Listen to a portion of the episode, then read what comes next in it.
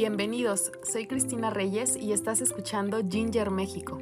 Muchas veces queremos abarcarlo todo, y ese es uno de los errores más grandes que un líder puede cometer. Delegar permite organizarnos mejor, dar oportunidad a otros de crecer, ganarnos su confianza y desahogarnos de trabajo para así enfocarnos en otras actividades. Suena bastante sencillo, pero la realidad es que nos cuesta trabajo soltar ya sea que no queremos parecer exigentes o flojos o nos da miedo perder el control de la situación y que el resultado no sea tan bueno como si lo hubiésemos hecho nosotros mismos. Pero a veces olvidamos que una de las principales cualidades de un buen líder es saber delegar actividades y responsabilidades de forma efectiva y está comprobado que esto puede aumentar tus logros de manera significativa. Si quieres que sea una de tus fortalezas, sigue estas recomendaciones.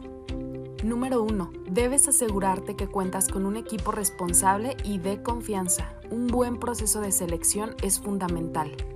Número 2. Elabora un listado de las tareas a realizar. Dicho listado debe contener todas las actividades, así como el tiempo dedicado a cada una de ellas. Así tendrás conocimiento de la importancia o urgencia de las mismas y podrás organizar mejor las fechas de entrega pactadas con tu equipo.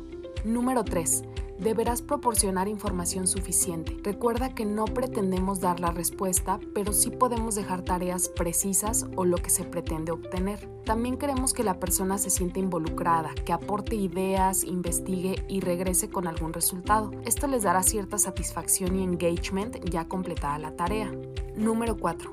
Establece los parámetros antes de comenzar y por favor no te desentiendas del proyecto no está de más comentar qué sí y qué no esperas que hagan. Recuerda que también puedes ahorrarles tiempo y ser claro con tus indicaciones. Entre los parámetros, define fechas de seguimiento y entrega, si hay formatos específicos que se requieran, medios o canales a usar. Es importante que tengas un registro y darte un tiempo específico para revisar las actividades que hayas delegado.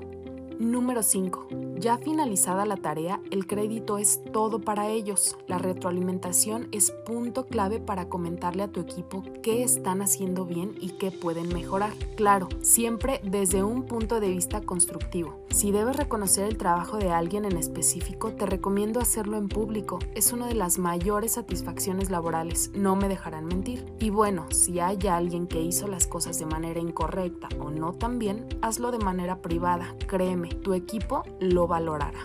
Ya que tengas práctica con esto, la confianza irá avanzando poco a poco. Habrás desarrollado un equipo de trabajo más independiente, responsable y capaz de tomar decisiones adecuadas. Esperamos te sea útil esta información. Compártela, alguien más puede necesitarla. No olvides que Ginger fue creado para personas más conscientes. Hasta la próxima.